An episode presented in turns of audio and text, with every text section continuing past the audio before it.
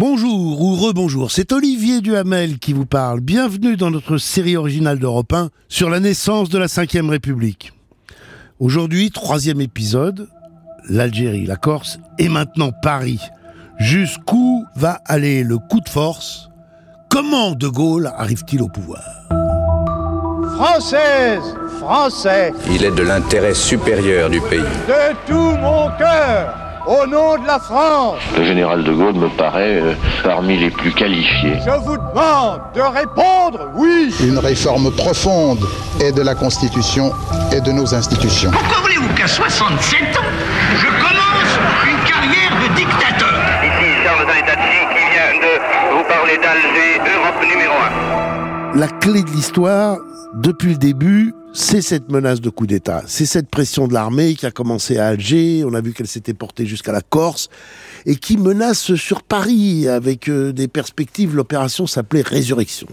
Et il y avait euh, programmé de prendre le contrôle de l'ORTF, de l'Assemblée nationale, de la Poste, etc. Tout, tout ça a été absolument au point pour que les militaires s'emparent du pouvoir. Et la seule chose qui pouvait les arrêter, c'était que on donne le pouvoir à De Gaulle, parce que pour les partisans de l'Algérie française et pour l'armée, De Gaulle, c'était le symbole, la garantie que l'Algérie resterait française, parce qu'il était militaire, parce qu'il était attaché à la France et à sa grandeur. Mais pour y arriver, sans coup de force, il faut que le pouvoir en place, ou ce qu'il en reste, accepte. Donc il faut rallier les dirigeants politiques des partis les uns après les autres. Et c'est pas, ça va pas de soi. Vers la fin du mois de mai, euh, ça commence un peu à s'arranger. Hier, en fin de soirée, M. René Coty, président de la République, a estimé que la seule solution était d'entrer en rapport avec le général de Gaulle en vue d'envisager avec lui les conditions dans lesquelles pourrait être constitué le gouvernement de la République. Au cours de la nuit, les présidents des deux assemblées ont conféré avec le général de Gaulle. À la fin de cet entretien, le général de Gaulle est rentré à Colombey les deux églises. Pourquoi le général de Gaulle est-il reparti à Colombey les deux églises? Parce que pour l'instant, la formation d'un gouvernement sous sa présidence n'est pas possible en raison de l'opposition des socialistes. C'est un reportage diffusé à l'époque sur Europe 1. Donc les socialistes sont contre le retour de De Gaulle.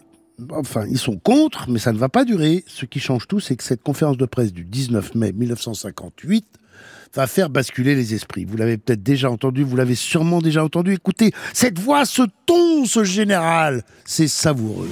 Pourquoi voulez-vous qu'à 67 ans, je commence une carrière de dictateur? J'adjure, j'adjure chacun, dont je respecte d'ailleurs les idées, les intentions, et même l'idée qu'il faut des précautions. Moi aussi, je prends des précautions en tout temps, notamment dans ce que je dis. Mais j'adjure tout cela, sans exception, de voir les choses d'une manière objective. Truc incroyable quand même, vous avez entendu les salves d'applaudissements des journalistes. Dire, en conférence de presse, c'est quand même assez rare qu'on acclame euh, l'homme qui donne la conférence de presse. Il y a eu des difficultés dans la nuit de la discussion avec les présidents des deux assemblées sur les conditions de est-ce que De Gaulle allait bien venir à l'Assemblée pour se présenter devant elle et se faire investir selon les formes. Et De Gaulle, lui, ne voulait pas venir se faire investir à l'Assemblée par un régime qu'il désapprouvait. Et en même temps, on va le voir euh, dans la suite. Avant de fonder la Ve République, il va être le dernier président du Conseil de la quatrième, donc il faut bien qu'il soit investi, donc il y a un minimum de rites à respecter. Alors il y a eu un moment un peu tendu où De Gaulle a dit carrément euh, à Gaston Monerville et André Le Troquier, donc Gaston Monerville qui était le président du Sénat et André Le Troquier qui était le président de l'Assemblée nationale, si le Parlement vous suit, je n'aurai pas autre chose à faire qu'à vous laisser vous expliquer avec les parachutistes. Il faut le faire quand même. Hein. Alors là, ça, franchement, il faut le faire. Je veux dire, ouvertement dire au président de l'Assemblée nationale, au président du Sénat, ou vous faites comme je dis, ou je vous laisse avec les parachutistes, on peut pas être plus clair dans la menace de coup d'État. Du coup, les arrangements se trouvent, les ralliements se multiplient, tout se met en place. Et le 29 mai, le président René Coty passe à l'action. Il met lui-même la pression sur les députés, avec désormais un seul nom sur la table, celui du plus illustre des Français, le général de Gaulle. Écoutez cette archive, c'est le flash de 10 heures sur Europe 1. Il est maintenant 10 heures. Voici notre bulletin d'information. Dans une demi-heure, au Palais Bourbon, près de 200 parlementaires et membres du comité directeur du Parti socialiste SFIO seront réunis. Ces parlementaires et ces membres du comité directeur socialiste SFIO doivent dire si oui ou non les socialistes acceptent ou refusent définitivement la candidature du général de Gaulle qu'a proposé hier soir M. René Coty pour succéder à M. Pfimlin. Pour sa part, le président de la République, M. René Coty, attend lui aussi cette décision de la SFIO et il semble que si cette décision était négative, le président de la République pourrait adresser un message au Parlement et à la population. M. René Coty pourrait même mettre sa démission dans la balance.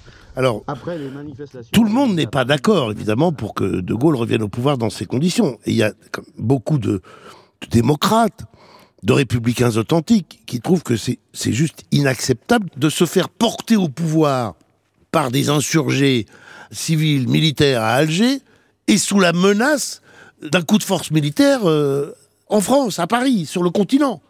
Et que donc, dans ces conditions-là, on ne peut pas soutenir. Et il y a une manifestation très importante à Paris, plus de 100 000 personnes, avec euh, des fortes personnalités politiques qui, elles, vont jusqu'au bout refuser de soutenir De Gaulle, au premier rang desquels un certain François Mitterrand, dont on va ensuite parler par la suite. Pierre Mendès France, qui était la référence de la gauche, le seul président du Conseil très respecté sous la quatrième République parce qu'il avait fait la paix euh, en Indochine et euh, sorti la France du bourbier vietnamien. Pierre Mendès France, François Mitterrand sont en tête de la manifestation. Il est 19h, les manifestants qui se sont groupés place de la Nation euh, sont arrivés depuis un quart d'heure environ euh, sur la place de la République. Or, on nous signale également que le boulevard Voltaire, qui représente une longueur de 2 km 500, est noir de monde. C'est-à-dire qu'il y a actuellement encore des manifestants qui sont sur la place de la Nation, alors que la tête du cortège est arrivée depuis déjà un quart d'heure, place de la République. En tête du cortège se trouvent des manifestants qui portent des brassards tricolores et quelques groupes plus loin, il y a un certain nombre de parlementaires parmi lesquels nous avons reconnu M. Mendes France, M. Albert Gazier, M. Christian Pinault, M. Jacques Duclos, M. Depreux, euh, M. Jacquet, M. Daniel Meyer. Les slogans qui sont le plus euh, souvent scandés par les manifestants sont euh, Front populaire, Massu au poteau, De Gaulle en prison. Donc les choses sont, sont pas complètement jouées. La manifestation c'est le 28. Ce qui va définitivement faire basculer les choses, c'est lorsque le président René Coty, qui était un sage, un modéré, un normand très effacé, a mis sa démission dans la balance. Les opposants vont rester des opposants, mais les hésitants se rallier. Alors chacun jugera. Est-ce que les socialistes ont retourné leur veste? Et si oui, est-ce qu'ils ont eu raison ou tort de le faire? Parce que parfois il vaut mieux retourner sa veste et éviter la catastrophe. Est-ce qu'ils nous ont évité un coup d'État certain Enfin, ce qui est sûr, c'est que le coup magistral du général de Gaulle, revenu de nulle part jusqu'au pouvoir, dans un contexte historique totalement inédit, par des manœuvres magistrales, a réussi. Il devient le dernier président du Conseil de la 4 République, le dernier président du Conseil de la 4 République pour l'achever définitivement, pour créer la 5 République. Mais ça, c'est le prochain épisode.